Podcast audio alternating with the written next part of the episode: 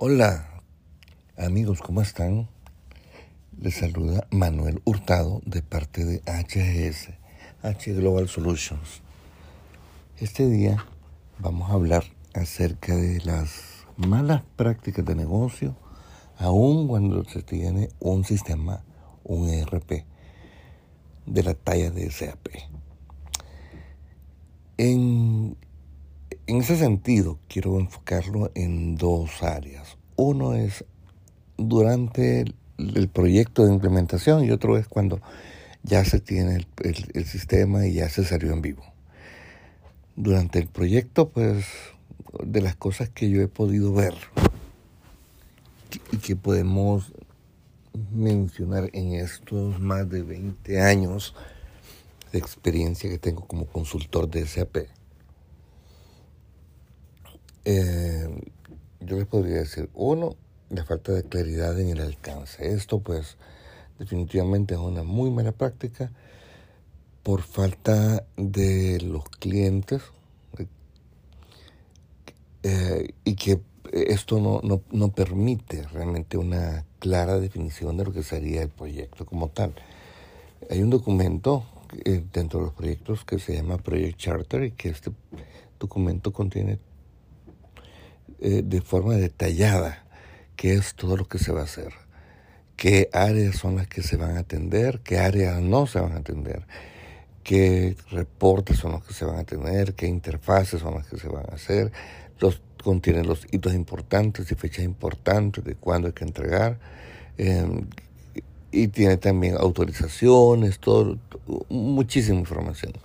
Y ese documento es muy importante a la hora de eh, describir el alcance como tal. Eh, otro, otro punto importante es la pobre definición de escenarios de negocio tenemos cuáles son las áreas que se van a, atender en un proyecto, como por ejemplo puede ser el área de producción, el área de mantenimiento de planta, el recursos humanos, la parte financiera, pero cada uno de estos tiene escenarios de negocio que deben de ser claramente definidos y detallados.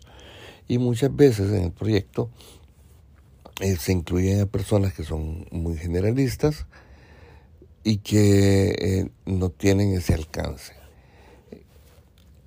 Y, y, no está mal que exista un generalista, pero que se debe de tener también a la mano a la persona dueña del proceso de negocio, para que esta persona pues, pueda proporcionar de forma detallada cada una de las operaciones, cada una de las conexiones con otras áreas, cada una de las autorizaciones, niveles de autorización, etcétera, políticas que se estén utilizando. Otro es el uso de indicadores de impuesto en escenarios de negocio. Eh, bueno, esto es un escenario bastante eh, complicado, difícil, pero importantísimo, porque en el momento en que los escenarios de negocio no tengan incluidos eh, los escenarios de impuestos, entonces esto no va a funcionar en la vida real. Aquí sí, es necesario que eh, cada escenario de negocio incluya también los escenarios de impuestos, porque los, impuestos son parte vital. Si no, ya en la vida real van a tener que estar haciendo cosas en Excel eh, que realmente no es para nada conveniente. Otro es el uso de, bueno, aquí, por lo menos acá en El Salvador, hay un documento que se llama Quedan. Em, o en otros países le dicen también, es conocido como el albarán de entrega. Pero el Quedan acá es solamente un documento local que eh, acepta, que recibe los créditos fiscales o facturas o recibos de parte del proveedor. Y esto resume diciendo que quedan en nuestro poder las facturas tales y tales del proveedor tal por un monto de tanto y que se pagarán en, fecha tal. Este, este documento realmente se vuelve innecesario porque como mejor práctica que ya contiene ese pues ya sabemos las condiciones de pago que nos da el cliente. Entonces ya se conoce en el momento en que el cliente entrega la factura o el crédito fiscal o su recibo, que tiene después de haber sido recibido, porque, porque hay, procedimientos que cumplir y debería entregarse la factura hasta el momento en que eh, el servicio o el bien fue recibido a satisfacción, desde ese momento en que se entrega y que todo se ha cumplido, 30 días después. Basta nada más con ponerle un sello y ponerle que su, depósito o su cheque estará listo dentro de 30 días. No necesitan tener un documento adicional como el que dan. Eso realmente se convierte en una mala práctica y lo hemos visto eh, en proyectos en donde piden que se desarrolle este eh, documento y el formato igual y todo, pues pero realmente no es, no es necesario. Esta es una muy mala práctica. Otra mala práctica dentro del proyecto es a la hora de hacer las pruebas integrales, la asignación de todas las autorizaciones por medio del usuario del SAP All.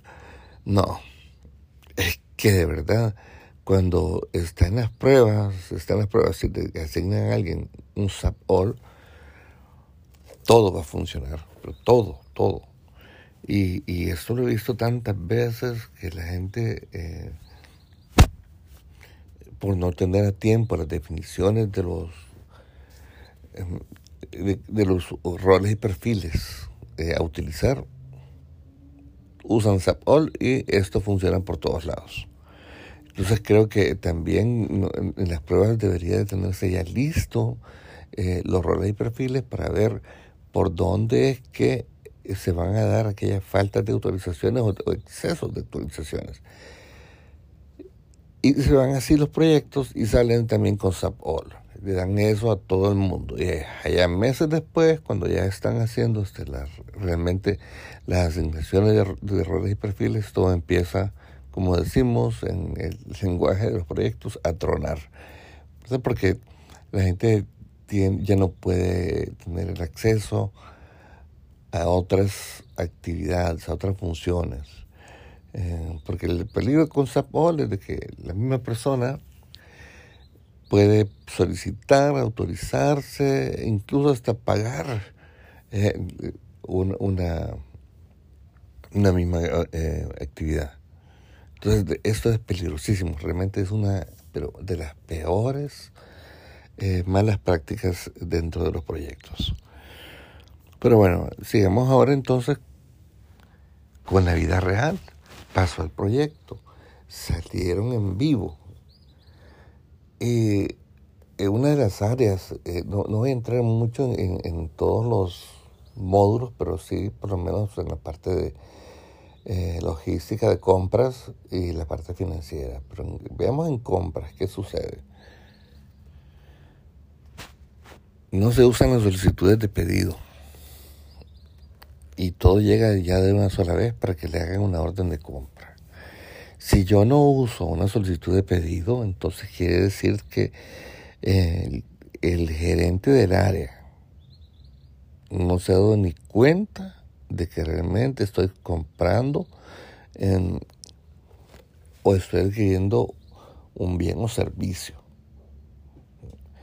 No se han dado ni cuenta de, cuánto me va a afectar esto en el presupuesto. O sea, de que esto es una muy mala práctica porque no tengo como compras la referencia de qué es lo que está solicitando alguien, ¿no? Como, como para poder empezar un proceso de cotizaciones. También no se usa una orden de compra por eh, los diferentes escenarios de negocio. Muchas veces algunos implementadores lo que hacen es dejan un solo formato único o dos o tres nada más de orden de compra. Em, la, orden de compra realmente debe contener ya el escenario de lo que va a ser la operación como tal. Y a eso me refiero a que debe de considerar eh, también la parte de impuestos, el proveedor, el tipo de, em, de compra que se va a tener, si va a ser este, una compra completa, si va a ser por partes, si va a ser de entregas parciales, etcétera. Pero no, muchas veces nos, nos hemos encontrado con un solo formato. Y tal vez le funcionó en las pruebas porque eran casos hipotéticos, pero ya a la hora las horas, en, en la vida real, esto no funciona. ¿Y qué sucede? No se usa. No puede usarse y tienen que registrar la operación solamente por el lado financiero. Entonces se recarga al área de finanzas con esta actividad. Em, también no hacer una limpieza de las solicitudes de pedido y de las órdenes de compra que no han sido utilizadas. Eh, ahí tenemos a un departamento de compras con solicitudes de pedido que nunca se les hizo su orden de compra, porque al final vieron que, que no, no se podía llevar a cabo o no se iba a llevar a cabo. Y órdenes de compra que em, se realizaron, pero que al final también no se llevó a cabo. Y aquí entra también el hecho de que pueden haber órdenes de compra que están incompletas. Entonces, eh, porque la entrega no fue completa eh, y hay que hacer ciertos ajustes. Entonces las recepciones de el bien o servicio también es incompleto. De verdad que, esto eh, lleva a tener una información que se tiene que limpiar, porque es información que es falsa. Eh, no, no, no, completamente, pero, pero sí información que no permite tener una claridad de cuántas órdenes de compra o cuántos pedidos tengo pendientes de recibir por parte del proveedor o cuántos están incompletos. hay que hacer todo un análisis dentro de esta parte en compras. Eh, también, por otro lado, tenemos que no hay em, evaluación de proveedores. Si yo no realizo una evaluación de proveedores, no voy a poder conocer también qué es lo que los proveedores me están entregando. Y esto debería de ser o cómo me están entregando o el desempeño de ese proveedor durante un periodo como tal, durante un año, por ejemplo. Eh, necesito como compras realmente hacer la función de compras. Y la función de compras no solamente es comprar, sino que también es negociar. Eh, debo tener ese historial de precios, historial de entregas, eh, saber que si realmente los precios han sido constantes, he logrado mantener una negociación de precios he logrado eh, qué porcentaje logré que me bajaran el precio o si las entregas fueron a tiempo, si fueron completas, si fueron unas entregas eh, hechas eh, con calidad, si la recepción del servicio, el servicio también fue entregado oportunamente, si fue hecho con calidad o cómo no puedo quedarme con aquella información o sin información para poder negociar. Esa es la función realmente de compra, poder tener una administración de la función de compra como tal, eh, de la relación con el proveedor, conocer el proveedor, conocer sus condiciones de venta y poder tener eh, esa habilidad, desarrollar esa habilidad de negociación que es realmente lo que compra debe de hacer. No solamente comprar y adquirir, sino que tener esa agudeza, ¿verdad? Eh, que, se le va a dar o se le va a reforzar realmente la información, información como tal. Veamos entonces ahora el área financiera.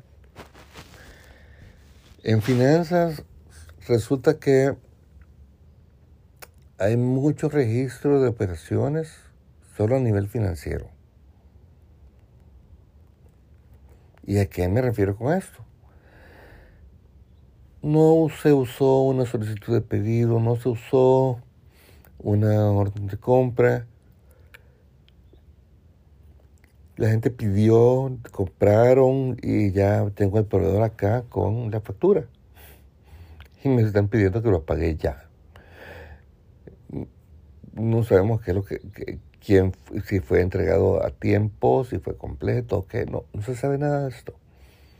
Entonces, finanzas se recarga realmente con, toda la, con todo el proceso. Eso no debe ser así. Esto realmente es una muy mala práctica porque eh, en la parte financiera, eh, con, eh, con SAP, finanzas es el corazón de la información, pero no debe de ser realmente recargado con el registro de todas las operaciones, porque ya hay herramientas dentro del SAP para poder generar de forma automática el registro de ciertas operaciones.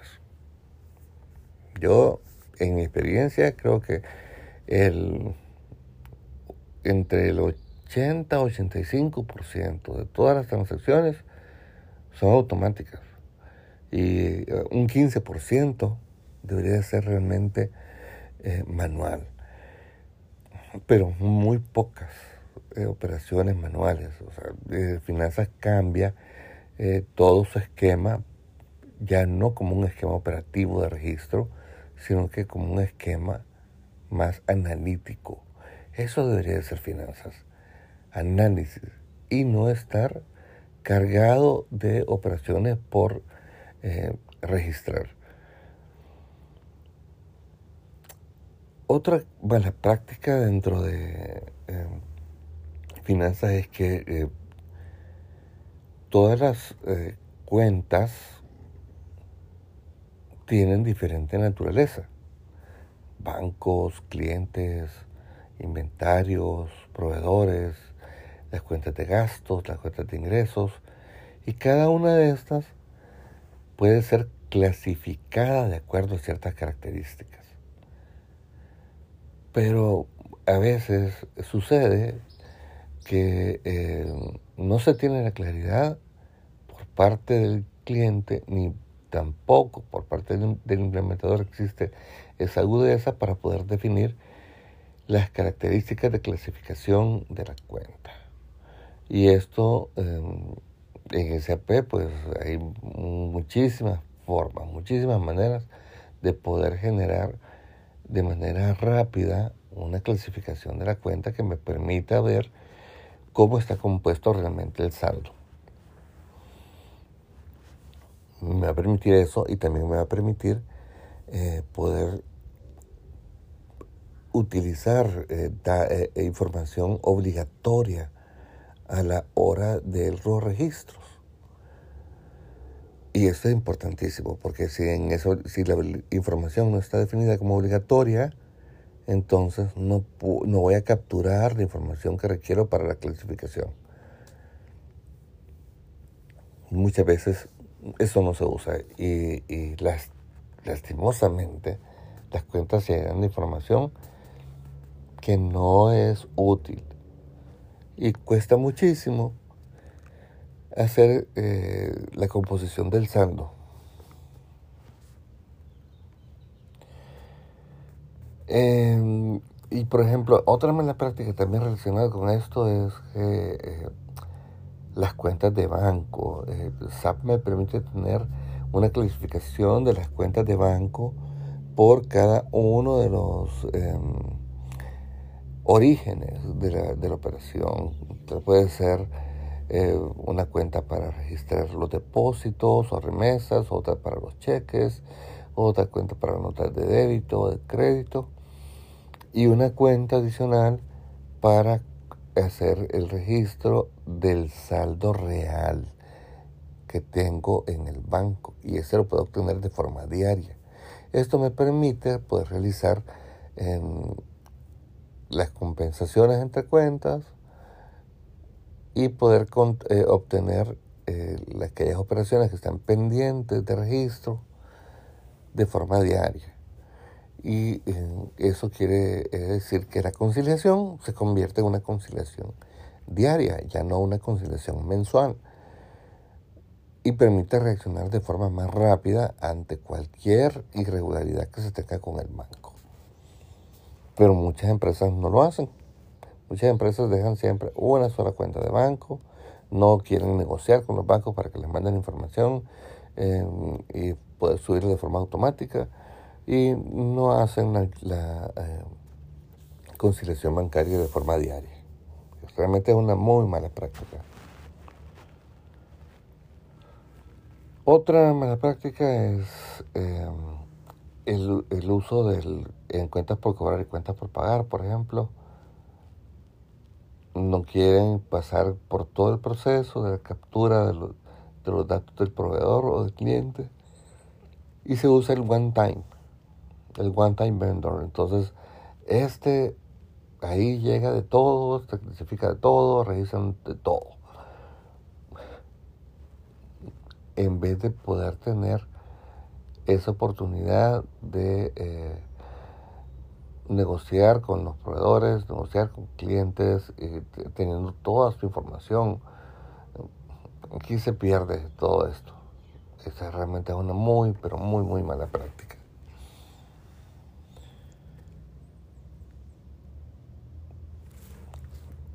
En contabilidad, eh, los saldos deben de expresarse de acuerdo a la naturaleza de la cuenta. Y la naturaleza de la cuenta me va a permitir tener también una clasificación. Y esa clasificación me va a permitir poder realizar compensaciones. Eh, la compensación no es más el acto o la actividad de poder tomar el origen de una, eh, de una partida contable, que sería en el caso de las cuentas por eh, cobrar, por ejemplo, el origen como tal, que sería, fue la venta, que fue la factura, cuando se originó, y el siguiente paso con el que lo voy a, compensar es el pago. Entonces esto me va a permitir tener, realmente solamente las facturas pendientes de cobro que estén componiendo el saldo de mi cuenta por cobrar. Lo mismo sucede por el lado de las cuentas por pagar. Y lo mismo pasa también por el lado de los bancos. Pero igual podría pasar con otras cuentas en donde el uso de las partidas abiertas eh, me permita poder realizar compensaciones. Pero hay muchas, eh, hay muchas cuentas que, que no, no lo que no, no se tiene esa visión de poder generar esas compensaciones y sencillamente no se usa y el saldo está por ahí metido, pero no es posible poder hacer eh, ese tipo de compensaciones. Y, hablando también de, esas, compensaciones para, para tener saldos reales, ustedes amigos saben que dentro de SAP existe una cuenta importante para el registro de las operaciones que se llama EMRF. Para muchos esta cuenta es un dolor de cabeza. Esta cuenta debe de ser compensada de forma diaria. Por lo menos una vez al día. Esta cuenta está registrando tanto cuando recibo la factura y también la recepción como tal. Eso quiere decir de que eh, eh, la recepción del servicio, perdón, o del, material.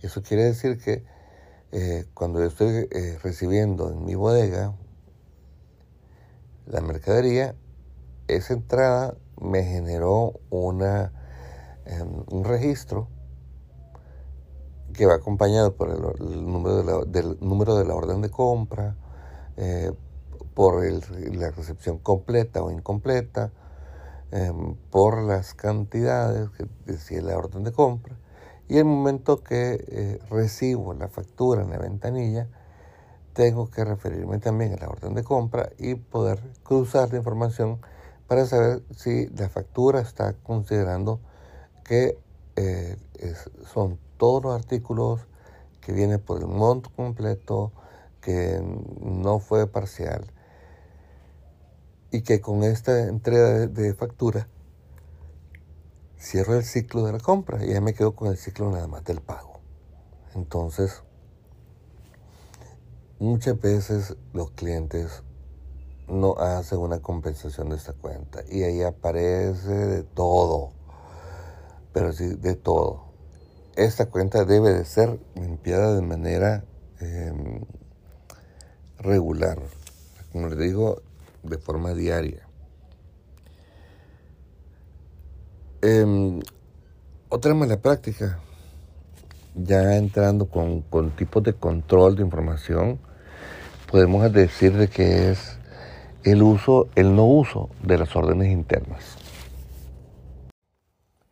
No usar órdenes internas para la clasificación de las operaciones, pues esto no me permite tener em, un mejor conocimiento de los proyectos. Para los que saben que son órdenes internas, las órdenes internas, pues, es este elemento eh, de control que me da SAP y que me permite clasificar las operaciones tanto en órdenes internas reales o en órdenes internas estadísticas.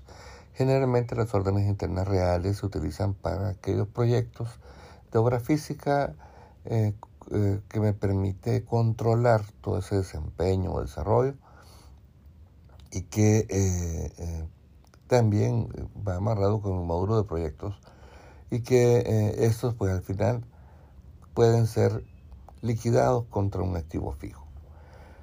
Y las estadísticas me permiten poder clasificar todas aquellas actividades que son de uso común en, la empresa y que eh, año con año se repiten. ¿Como cuáles?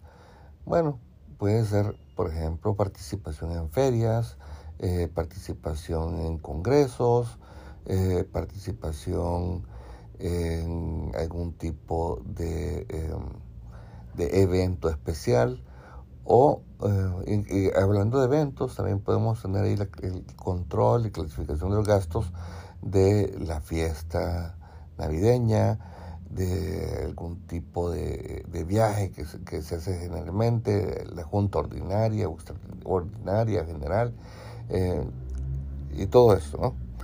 Eh, aquí es importante porque son actividades que se realizan año con año y que el siguiente, eh, esto este indicador me va a permitir tener de forma acumulativa y clasificada todos los gastos de ese año. Si sé que es un evento que se repite el próximo año, para efectos de presupuesto, por ejemplo, poder tener ese control a través de ese indicador de orden interna,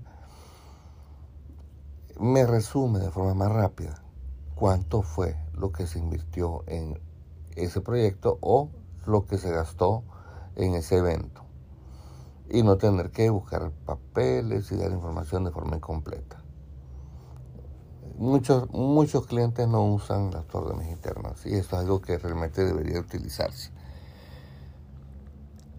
Otra, eh, otra mala práctica también eh, en algunos países donde sí es necesario tener clasificadas las operaciones eh, de manera fiscal y de manera eh, financiera es el no uso del libro mayor eh, fiscal. SAP les da esa gran oportunidad y beneficio de poder llevar siempre también un libro fiscal para poder hacer ese tipo de ajustes y que a la hora de generar la declaración de impuestos sobre la renta, eh, ustedes puedan, puedan tener em, todas las operaciones que realmente constituyen el, eh, o que componen el monto del impuesto sobre la renta de ese año.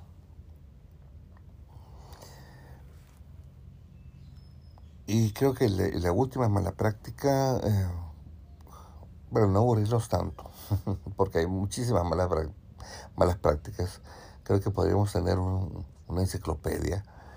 Eh, otra mala práctica sería querer emular en un módulo como controlling eh, lo que hacen otros módulos. Y eso tiene mucho que ver también con lo que es el alcance. si en los proyectos nos dicen, bueno, miren, el módulo de, de mantenimiento de planta, ¿verdad? No va a entrar. Pero ya a la hora de estar eh, haciendo eh, la implementación, el cliente se da cuenta que eh, por ejemplo, en controlling existen los módulos, perdón, este, las opciones de distribución y subreparto de gastos y costos. Entonces el cliente quiere que, em, yo he visto en algunos proyectos que el cliente quiere que el costo de la depreciación o los costos de mantenimiento por cada uno de los de las máquinas se distribuyan de tal y tal manera y que si eso pudiera hacerse a través de un módulo como SEO. Algunos consultores dicen sí a todo, pero esto es hacer esto no es natural, porque el controlling tiene su forma natural de hacer las cosas tratar de redimir lo que hace un módulo a través de controlling, pues tiene también su precio, porque pudo haber resultado bien en el primer eh, mes, bien en el segundo mes, pero a medida que esto se va generando, va llenando de información en tanto el, módulo que eh, correr estos ciclos de su reparto o estos ciclos de distribución se convierte realmente en un dolor de cabeza. Yo conocí un cliente en donde fue muy bien, me contaban ellos el primer mes, segundo mes, tercer mes, pero a medida que, fueron, que el tiempo fue pasando, cinco años después, correr un ciclo de distribución se convertía en un dolor, dolor de cabeza realmente porque poder correr este ciclo de distribución se llevaba más de un día. ¿Se imaginan? Cuando ustedes su cierre contable e incluso su cierre financiero debería de ser por mucho un día, por mucho. esperar a que eso se corra y que eh, lleve, eh, completamente un, más de un día, no, eso realmente es una, pero muy, muy, muy mala práctica. Bueno amigos, espero no haberlos aburrido con estas historias. Em, quedamos para una segunda oportunidad. Recuerden, eh, pueden ustedes eh, solicitar nuestros servicios a través de HGS, H Global Solution SASB a través de Facebook, a través de Instagram o, también a través de nuestra página web. Que tengan muy buen éxito en todo lo que ustedes hagan. Gracias amigos y hasta la próxima.